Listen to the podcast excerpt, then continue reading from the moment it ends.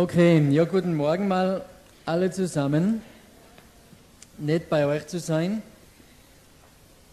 Das Thema für heute ist ja Umgang mit Zweifeln. Und ich möchte beginnen mit einem, da ist er weg, schau, schon wieder einer. Heute hatte ich auch einen, um 7 Uhr früh, hat er auch geläutet. Ähm, ich war letztes Jahr im März in, in Carlisle, das ist eine Stadt ganz im Norden von England, und habe dort in einer Kirche gepredigt. Und nach dem Gottesdienst kam ein Junge auf mich zu und äh, er war ein bisschen verzweifelt. Er war nicht sehr groß, so ein kleiner Junge. Er hat gesagt, ich glaube, ich bin Christ, aber manchmal zweifle ich, ob ich es wirklich so gemeint habe. Ich weiß nicht, ob ich ein Kind Gottes bin. Und dann hat er gefragt, hat er gesagt, Mr. Preacher, do you ever have these doubts? Er hat gesagt, Prediger, hast du jemals diese Zweifel, dass du nicht weißt, ob du ein Christ bist oder nicht? Ich habe ihn gefragt, wie heißt der Josua, zwölf Jahre alt, zwölfjähriger hat diese Gedanken.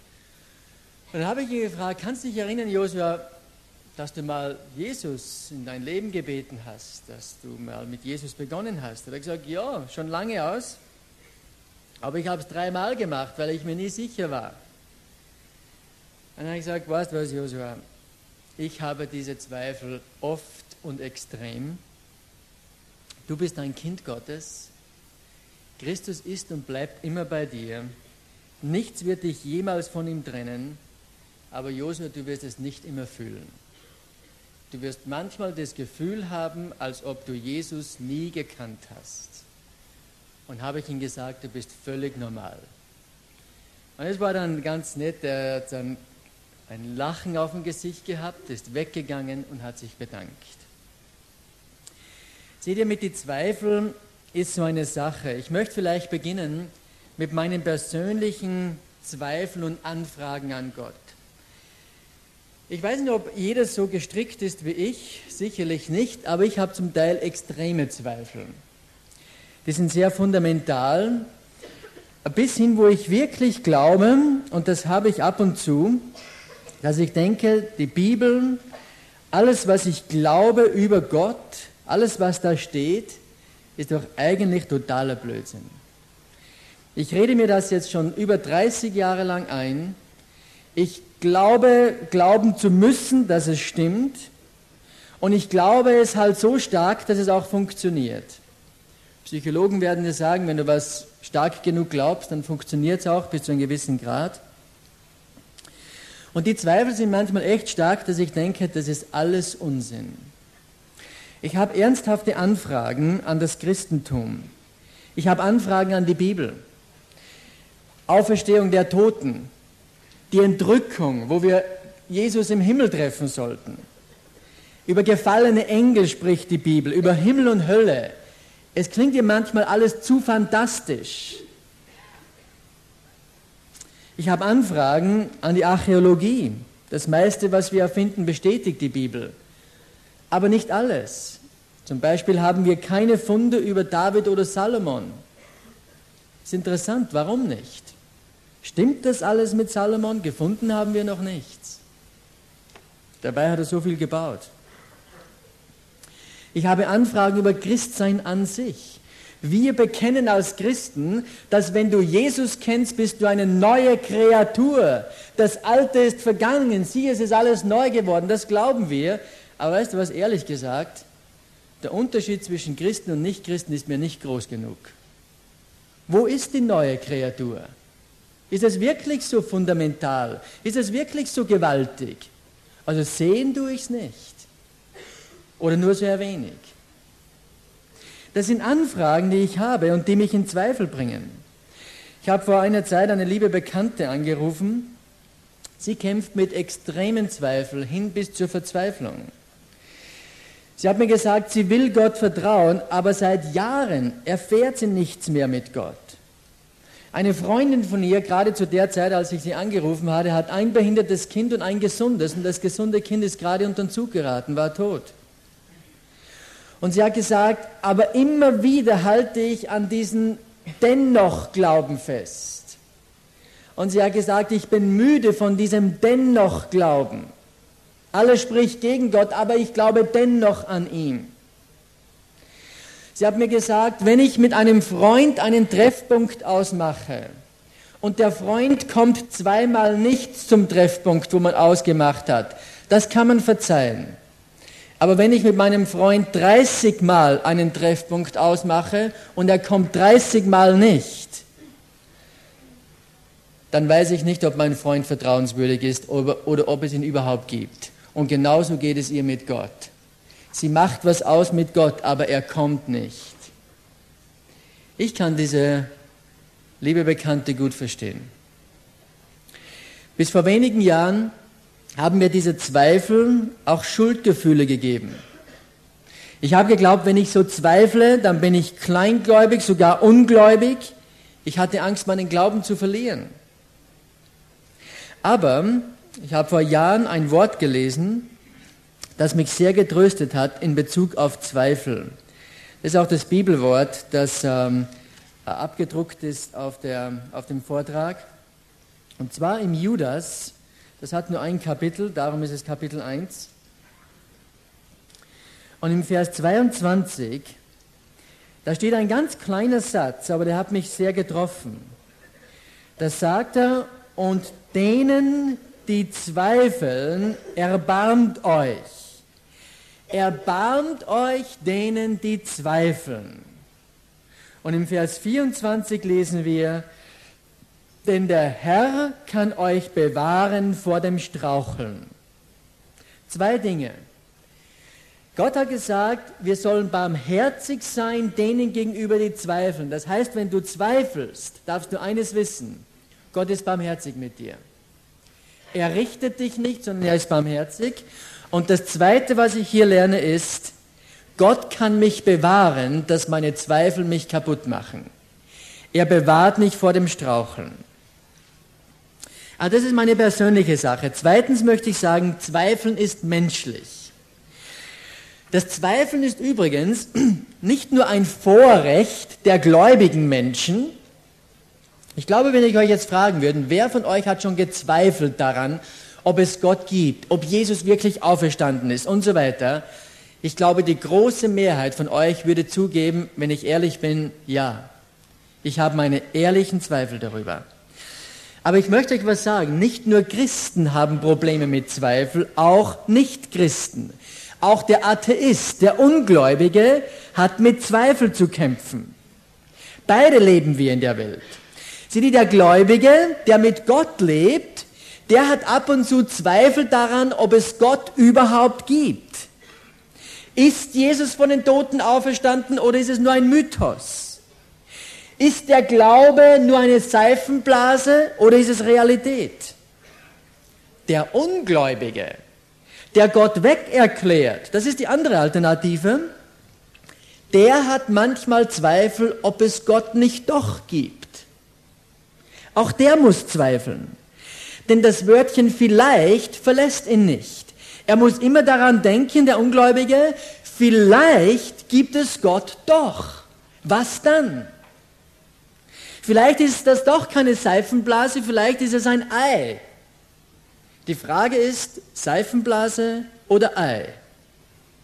Eine Seifenblase ist innen leer, ein Ei ist innen voll mit Versprechungen.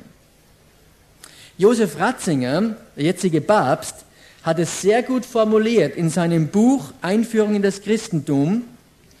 Da hat er gesagt, wer der Ungewissheit des Glaubens entfliehen will, wird die Ungewissheit des Unglaubens erfahren müssen. Eine Ungewissheit hast du immer.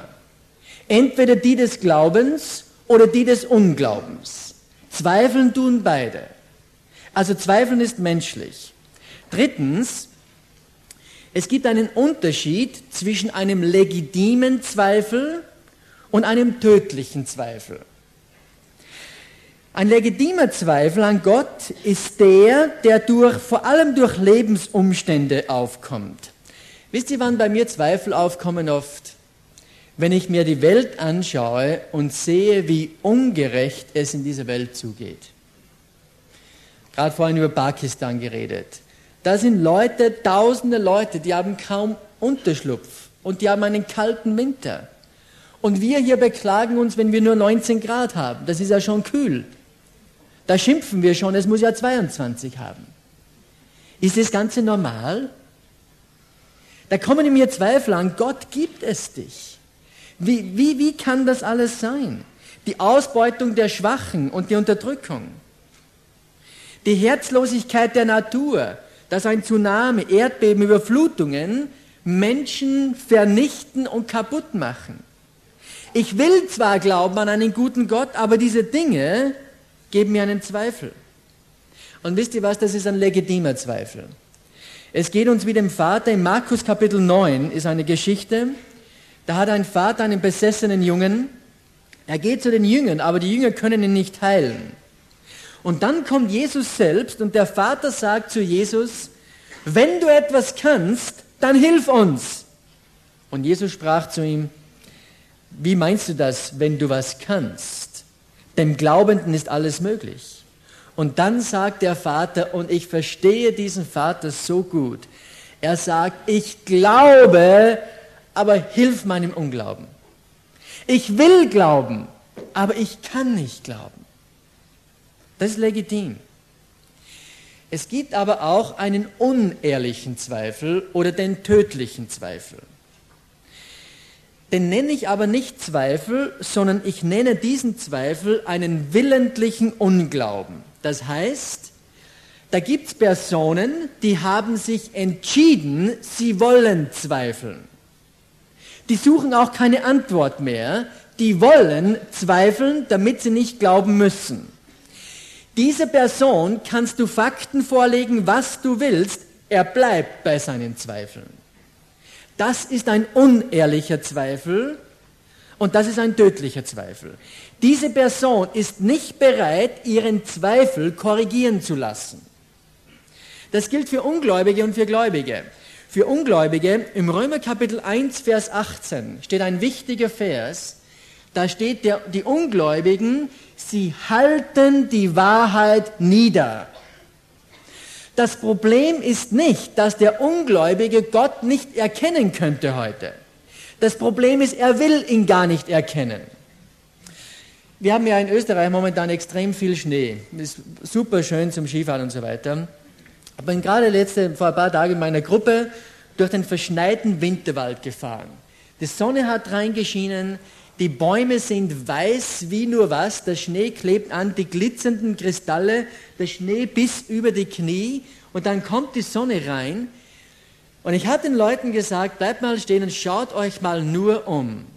Es ist meine tiefe Überzeugung, dass jeder Mensch ohne Ausnahme, der so durch den glitzernden Winterwald fährt, die Berge sieht, dass da eine innere Stimme sagt, es gibt einen, der das alles gemacht hat. Und ich glaube, die einzige Möglichkeit, diese Stimme nicht zu hören, ist, wenn du sie niederhältst. Du musst sie unterdrücken.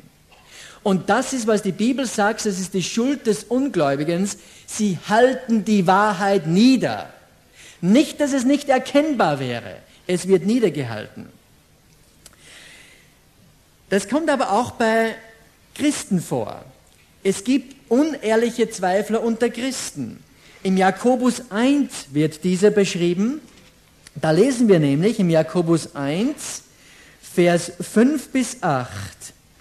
Da steht, wenn jemand Weisheit mangelt, dann soll er bitten, das tue ich jeden Tag, weil mir mangelt viel. Vers 6, er bitte aber im Glauben, ohne zu zweifeln, denn der Zweifler gleicht einer Meereswoge, die vom Wind bewegt und hin und her getrieben wird. Jener Mensch denke nicht, dass er von dem Herrn etwas empfangen werde, ist er doch ein wankelmütiger Mann, unbeständig in allen seinen Wegen. Dieses Wort wankelmütig ist das griechische Wort dipsuchos, zwei Seelen. Dieser Mensch hat zwei Seelen in sich. Er betet zwar einerseits, er tut sehr religiös, geistlich, aber er rechnet überhaupt nicht mit Gott. Und wisst ihr was, liebe Freunde, ich möchte euch wirklich ermutigen heute Morgen, sei ehrlich zu dir selbst. Es kann sein, dass du heute Morgen gebetet hast, das ist halt so dein Ritual. aber rechnest du mit Gott? Oder rechnest du nur mit dem, was du vollbringen kannst? Man betet zwar, aber Gott tut nichts, tun muss ich es selbst. Das ist ein gläubiger Zweifler, der Jesus ignoriert. Und er wird nichts erfahren und darum seine Zweifel haben. Er denkt nicht nach darüber, dass Jesus lebt, dass Gott wirkt. Martin Lloyd Jones, er war 30 Jahre lang Prediger am Westminster Chapel, er hat gesagt, das Hauptproblem beim Kleingläubigen ist, dass er nicht viel denkt. Jesus sagt, betrachtet die Vögel, die Lilien, das Gras und denke darüber nach. Aber viele Menschen wollen nicht denken, ihre Gedanken drehen sich ständig nur im Kreis. Sie setzen sich hin und denken und denken über ihr Problem. Wie soll es werden? Warum geht alles schief? Ein wahrer Glaube denkt auch über Jesus nach. Und seht ihr, wir müssen uns manchmal prüfen, drehen sich die Gedanken immer nur um dasselbe Problem oder denke ich nach über die Zusagen Gottes? Wenn ich darüber nicht nachdenke, dann kommt ein sogenannter Skeptizismus auf. Wir werden skeptisch. Und Freunde, ich treffe viele skeptische Christen. Aber sie sind nicht deshalb skeptisch, weil sie die Antwort nicht geben würde, aber sie denken nicht darüber nach. Aber heute möchte ich reden über den legitimen Zweifler.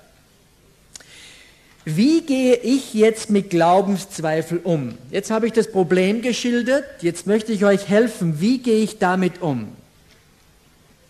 Wiederum, ich möchte mich entschuldigen, dass ich jetzt von meinem eigenen Leben rede, aber es ist das Einzige, das ich habe. Es ist mein Vorrecht, dass ich auf der ganzen Welt Jesus predigen darf und dass ich selbst mit ihm leben darf. Ich tue es gerne mit Leidenschaft. Aber es ist mir schon öfter passiert, dass ich so wie jetzt auf der Kanzel oben stehe und wenn ich ganz ehrlich bin, ich glaube nicht, was ich predige. Das hat mich früher zermürbt. Ich hatte ein inneres Gefühl, das, was du heute sagst, Hans-Peter, das ist doch ein Unsinn. Das kann doch nicht wahr sein, was du da erzählst. Das hat mich sehr zermürbt. Wie gehe ich damit um? Ich, es kam zum Punkt, wo ich gedacht habe, ich muss aufhören damit. Ich bin doch ein unglaubwürdiger Mensch. Ich predige was und dann gehe ich nach Hause und denke, ich kann das gar nicht glauben. Das ist mir zu fantastisch, das Ganze. Dann hat mich vor Jahren ein Zitat von einem Evangelisten, der hat geschrieben, wenn du nicht mehr, über je, wenn du nicht mehr an das Evangelium glauben kannst, dann geh auf die Straße und predige es. Dieses Zitat hat mich extrem ermutigt. Wisst ihr warum? Der Herr Jesus hat nämlich gesagt, die Wahrheit wird euch frei machen. Er hat gesagt, Hans-Peter, nicht deine Überzeugung von der Wahrheit wird Menschen frei machen, sondern die Wahrheit macht Menschen frei. Und Jesus hat zu mir gesagt, Hans-Peter, ob du jetzt an mich glaubst oder nicht, ich bitte dich, predige das Wort, die Wahrheit, denn die Wahrheit wird Menschen frei machen.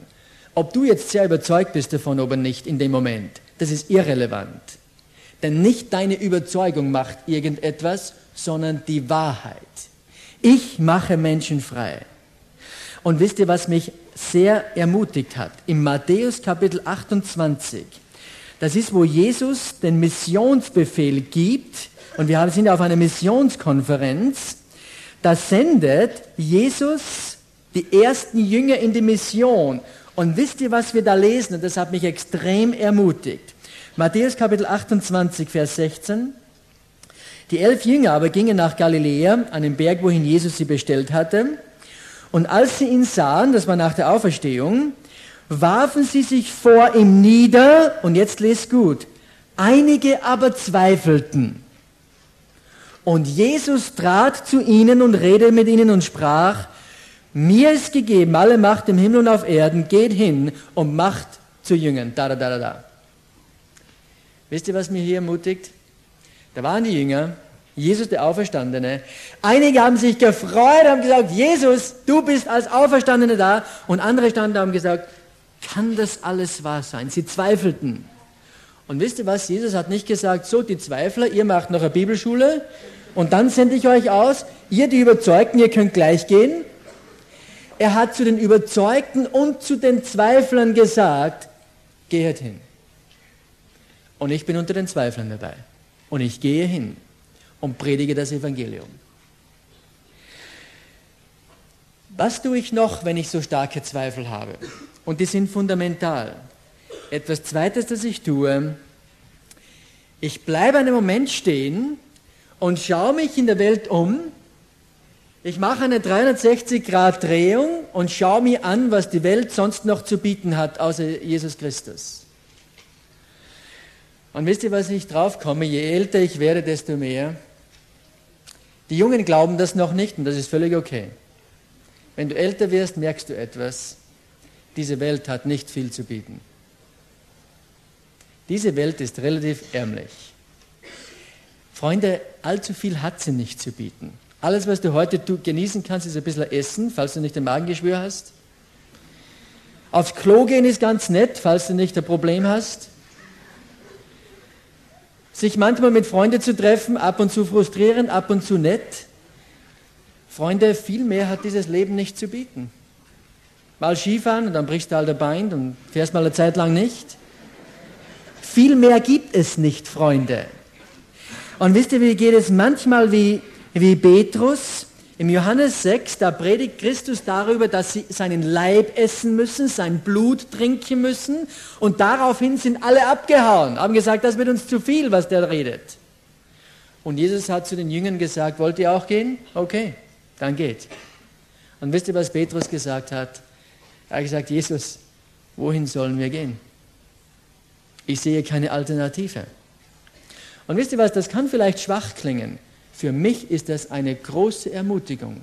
Wenn ich extreme Zweifel habe, dann schaue ich mich mal um, was die Welt noch zu bieten hat und sage, ich bleibe doch lieber bei Jesus. Das ist von allem noch weitaus das Vernünftigste. Das Dritte, was ich tue, und das ist wahrscheinlich, was mir am meisten hilft, ich gehe mit Gott spazieren. Jetzt sagst du, wie kannst du mit Gott spazieren gehen, wenn du nicht mehr glaubst, dass es Gott gibt? Ich gehe trotzdem. Ich gehe spazieren und sage, Gott, ich glaube ja nicht, dass es dich gibt, aber falls es dich gibt, die Möglichkeit besteht ja, dann möchte ich dir jetzt was sagen, wie es mir geht. Und ich sage ihm ganz ehrlich, dass ich nicht mehr an ihn glauben kann. Ich sage ihm die Gründe, warum es mir schwerfällt. Ich sage ihm die Gründe meiner Zweifel, meinen Frust und meinen Zorn über Dinge, die ich nicht einordnen kann. Und jedes Mal bis jetzt, ohne Ausnahme, hat Gott mich nach dem Spaziergang getröstet. Und Freunde, das ist nicht Psychologie. Ich weiß auch, wie das funktioniert. Das ist eine innere Gewissheit, die nur von Gott kommen kann. Das ist ein Friede, nicht die Beantwortung meiner Fragen. Das ist ein Friede, wie er nur von Gott kommt. Seht ihr, wenn du Zweifel hast, Suche bitte die Antwort auf deine Zweifel nicht in den Beantwortungen deiner offenen Fragen. Denn selbst wenn Gott dir heute all deine offenen Fragen beantworten würde, wären zwar deine Fragen beantwortet, aber du hättest immer noch keine Gewissheit. Und in einer Woche hast du nämlich wieder Fragen. Das Geheimnis von Zweifel liegt nicht in der Beantwortung all deiner offenen Fragen, sondern im Wirken des Heiligen Geistes, der dir eine Gewissheit gibt, die nur von Gott kommen kann. Und das habe ich immer wieder erlebt.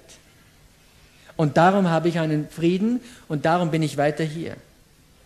Und etwas anderes, das ich tue, ich danke Gott für meine Zweifel. Ich bin inzwischen so dankbar, dass ich auch ein Zweifler sein darf. Wisst ihr warum? Es sind die Zweifel, die mich in das Wort Gottes hineingetrieben haben und in andere Literatur. Ich lese sehr viel. Ich will wissen, wie kann das sein? Ich habe nie studiert. Ich bin nur neun Jahre Schule gegangen, sonst gar nichts. Automechanik habe ich dann gelernt. Aber wisst ihr was? Ich hatte so viele Fragen. Und die Fragen lassen mich bis heute nicht in Ruhe und treiben mich hinein ins Wort und in viele andere Bücher.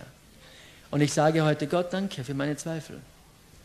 Denn das ist das eine Ding, das du mir gegeben hast, das mich, das mich hineintreibt ins Wort. Dann noch etwas. Ähm, ich möchte euch einen unwiderlegbaren Beweis der Gegenwart Gottes geben. Wenn du eine Bibel dabei hast, schlag auf 2. Mose 17. Wenn du an Gott zweifelst, erinnere dich an diese Stelle. 2. Mose, Kapitel 17 und die Verse 1 bis 7. 2. Mose 17, 1 bis 7 ist die Geschichte, wo der Wasser aus dem Felsen kam. Die ganze Gemeinde der Söhne Israel brach nach ihrer Aufbruchsordnung aus der Wüste Sin auf nach dem Befehl des Herrn. Sie lagerten sich in Rephidim, aber da war kein Wasser zum Trinken für das Volk. Das ist ein Problem. Da geriet das Volk mit Mose in Streit und sie sagten, gib uns Wasser, damit wir, trinken, damit wir zu trinken haben. Mose aber erwiderte ihnen, was streitet ihr mit mir? Warum prüft ihr den Herrn? Als nun das Volk dort nach Wasser dürstete, murrte das Volk gegen Mose und sagte, wozu hast du uns überhaupt aus Ägypten herausgeführt, um mich und meine Kinder und mein Vieh vor Durst sterben zu lassen? Da schrie Mose zum Herrn und sagte, was soll ich mit diesem Volk tun? Noch ein wenig und sie steinigen mich. Und der Herr antwortete Mose, und jetzt hört gut zu, Geh dem Volk voran, nimm einige von den Ältesten Israels mit dir, auch deinen Stab, mit dem du auf den Nil geschlagen hast, nimm in deine Hand und geh hin. Siehe, ich will dort vor dich auf dem Felsen am Horeb treten, dann sollst du auf den Felsen schlagen und es wird Wasser aus ihm hervorströmen, sodass das Volk zu trinken hat. Und Mose machte es so vor den Augen der Ältesten Israel und er gab den Namen, den Namen Masse und Meriba wegen des Streitens der Söhne Israel und weil sie den Herrn geprüft hatten, indem sie sagten, und jetzt kommt die, diese Frage, ist der Herr in unserer Mitte oder nicht? Freunde, das ist die Frage. Gibt es Gott oder nicht? Ist der Herr in unserer Mitte oder nicht? Das war die Frage. Welche Antwort hat Gott ihnen gegeben? Wie kann ich wissen, ob Gott unter uns ist? Muss ich das Gefühl seiner Gegenwart haben?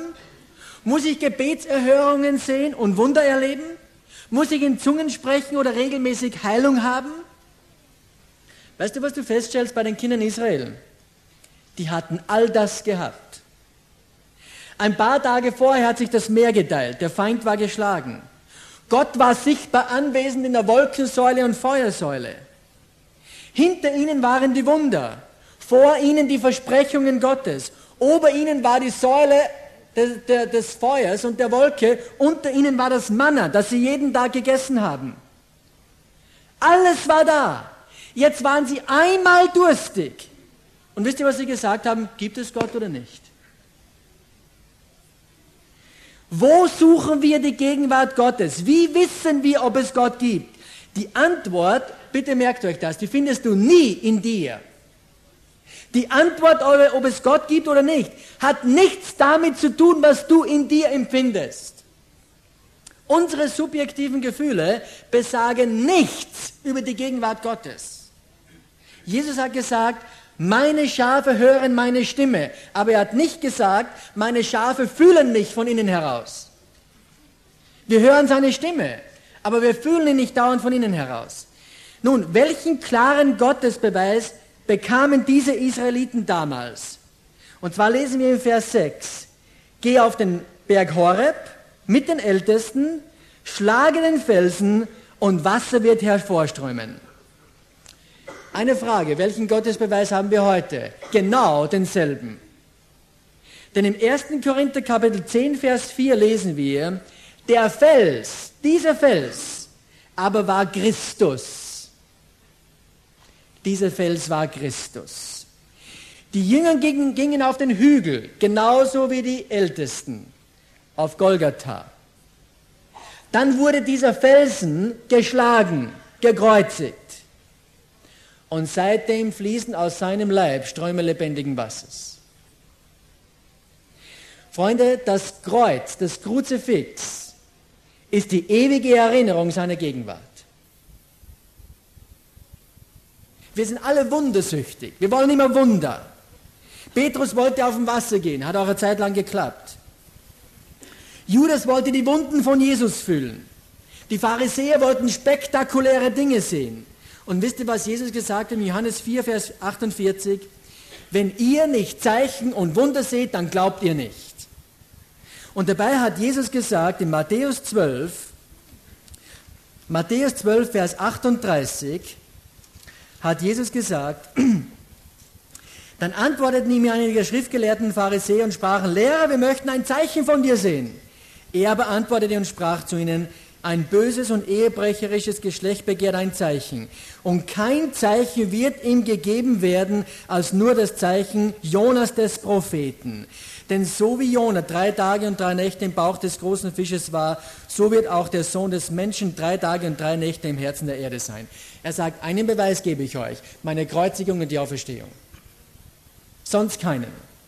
Das ist der Beweis meiner Gegenwart. Und darum kommt es darauf an, dass wir uns auf Jesus konzentrieren. Wisst ihr, wann Zweifel auftreten? Immer dann, wenn du deine Glaubenserlebnisse wichtiger nimmst als Jesus. Wenn du mehr auf das schaust, was du erlebst, als das, was Jesus gesagt und getan hat und tut. Ich möchte euch ein paar Dinge gegenüberstellen. Wir sagen, Gott, schau doch, was ich für dich tue. Christus sagt, warum schaust du nicht, was ich für dich getan habe? Wir sagen, Christus, schau, wie ich in die Kirche gehe. Und Christus sagt, schau viel lieber, wie ich ans Kreuz gegangen bin.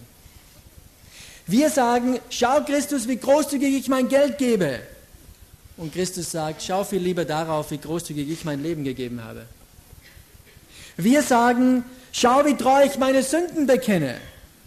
Und Christus sagt, schau viel lieber darauf, wie ich treu die Sünden wegnehme.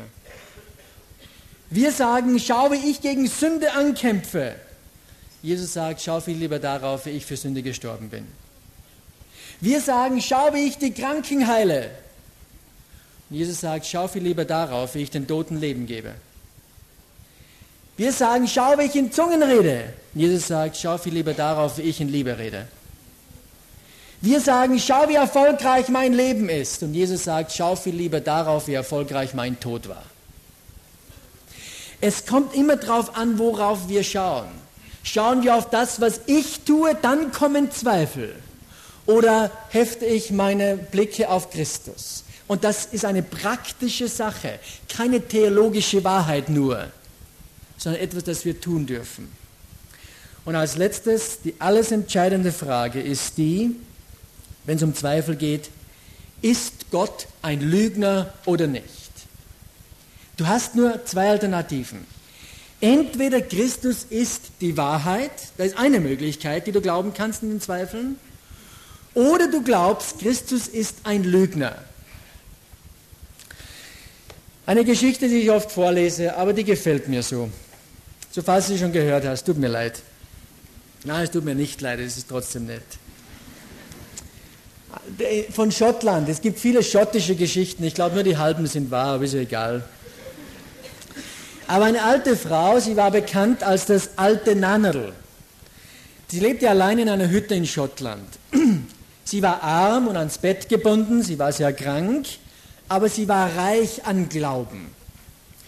Und ein junger Pfarrer besuchte diese alte Frau regelmäßig mehr, was er von ihr lernen konnte, als was sie von ihm hatte.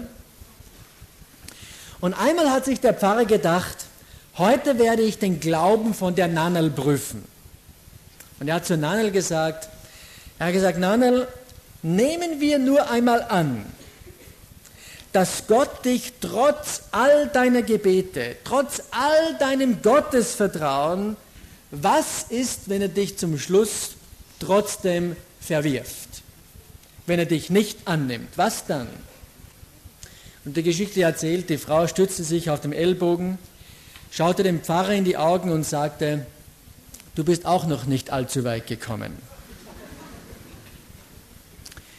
Warum sollte Gott mich verstoßen? Wenn Gott mich verstößt, dann wäre Gott der größte Verlierer. Denn wenn Gott mich verstößt, dann würde ich in die Hölle gehen. Das wäre tragisch, aber ist nicht so tragisch. Wisst ihr, was tragisch wäre, hat sie gesagt? Wenn Gott mich verstößt, dann ist Gott ein Lügner. Denn Gott weiß, dass ich mein ganzes Leben, all meine Hoffnungen auf ihn gebaut habe. Und wenn er die bricht, dann ist Gott ein Lügner und dann mag wohl das Universum kollabieren. Seht ihr, Daniel hat etwas verstanden. Es geht um die Versprechungen Gottes.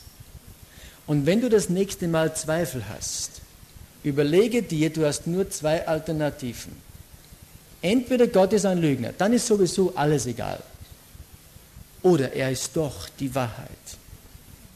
Der ewige Vertrauens, der ewige dreieinige Gott, er ist vertrauenswürdig. Und wisst ihr, was mir Zuversicht gibt? Allein am Karfreitag sind 52 Vorhersagen vom Alten Testament in Erfüllung gegangen. Er hat nicht gelogen im Alten Testament. Warum sollte er im Neuen Testament lügen? Warum sollte er nicht wieder die Wahrheit gesagt haben? Ähm, Im Hebräer 13, Vers 5, da lesen wir diesen schönen Vers, die größte Verheißung der Bibel, ich will dich nicht verlassen. Ich will dich nicht verlassen. Die Theologen sagen, das ist ein, im griechischen Text eine fünfmalige Verneinung. Der Erich Sauer hat es so übersetzt, er hat gesagt, nimmermehr, niemals, nein, unter keinen Umständen, auf keinen Fall werde ich dich verlassen oder von dir weichen. Das ist ein Versprechen Gottes. Wisst ihr, was die Nanel sagen würde? Sie würde sagen, Prediger, das kann für dich wichtig sein, aber wenn Gott was einmal zu mir sagt, das genügt mir. Weil Gott ist kein Lügner. Eine Frage an dich und mich. Kennen wir Gott so wie die Nanel? Ich habe eins, das ich mir vorgenommen habe für 2006. Ich mache das kaum, nur wenn sich's aufdrängt. Aber ich las am 1. Jänner ein Buch von G.I. Packer, Knowing God. Und da hat Gott zu mir geredet. Er hat nämlich gesagt, da gibt es ein Kapitel, das heißt, Do you know God? Kennst du Gott? Nicht kannst du ein Glaubenszeugnis geben. Nicht kannst du von deiner Bekehrung erzählen. Nicht kannst du Gebetserhörungen formulieren. Kennst du Gott? Eine Frage, wie, wie viel von euch, es geht jetzt nicht darüber, wie Jesus Bescheid zu wissen, wie viel von uns könnten jetzt aufstehen und sagen, wisst ihr was, liebe Leute, ich will nicht arrogant klingen, aber ich möchte euch etwas sagen. Ich kenne Gott. Ich kenne ihn. Wie viele von uns können das sagen? Freunde, nur darauf kommt es an. Du kannst alles über Gott wissen. Und es kann sein, dass du Gott nicht kennst. Als ich vor 16 Jahren begonnen habe am Dauernhof, da habe ich die Bibel kaum gekannt. Ich habe noch nie gehört, dass es systematische Theologie gibt. Ich kannte nichts von den verschiedenen Interpretationen, gar nichts. Aber eins kannte ich. Ich kannte Gott. Und ich habe festgestellt im letzten Jahr, man liest immer mehr, man bildet sich immer mehr.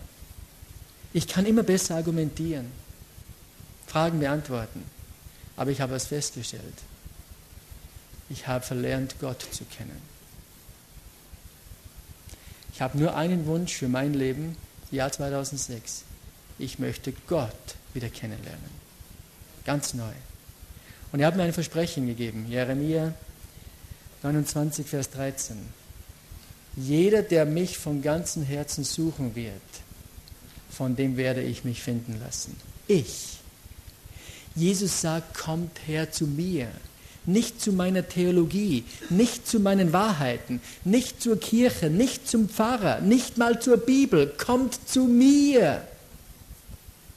Lernt mich kennen. Und dann, und damit möchte ich schließen, eine Geschichte, da wurde ein kleiner Bub, wurde einmal eingeschüchtert über seinen Vater. Sie sagten zu den kleinen Buben, weißt du was, Dein Vater, der betäubt Menschen und wenn sie völlig hilflos sind, dann zerschneidet er sie, sägt sie in Stücke und entfernt die Organe. Sie malten seinen Vater als ein Frankenstein-Monster, aber der Junge blieb standhaft. Er hat gesagt, nein, mein Vater ist ein guter Vater. Und sie haben ihm Bilder gezeigt, wo sein Vater mit einem Knochen und einem Herz dasteht. Der Sohn hat gesagt, nein, ich kenne meinen Vater. Es gibt eine Erklärung dafür. Und zu Recht. Denn sein Vater war der berühmteste Herzchirurg und rettete jede Woche Dutzende Menschenleben. Wie du ein Bild interpretierst, hängt davon ab, wie gut du den kennst, der auf dem Bild abgebildet ist. Wie du die Bibel interpretierst, hängt davon ab, wie gut du Gott kennst. Wie gut du die Umstände dieser Welt interpretierst, hängt davon ab, wie gut du Gott kennst. Johannes Bugenhagen hat gesagt, das war ein Zeitgenosse von Martin Luther, hat gesagt, wenn du Jesus gut kennst, das ist genug, auch wenn du das Übrige nicht weißt. Wenn du Jesus nicht kennst, dann ist alles nichts was du auch lernst. Das hat Johannes Bugenhagen gewusst, 1500. Wenn du Jesus gut kennst, das ist genug. Und darum, Freunde, wenn ihr Zweifel habt, erstens, schämt euch nicht, es ist normal. Zweitens, denkt daran, Gott ist barmherzig mit Zweiflern, du musst dich nicht selbst verurteilen. Und fixe, fixiere deine Augen auf Jesus, nicht auf deinen Glauben. Und er wird es einen Frieden geben, eine Gewissheit, die nur von ihm kommen kann. Lieber Vater, ich danke dir für dein gutes Wort. Ich danke dir vor allem für den Herrn Jesus Christus.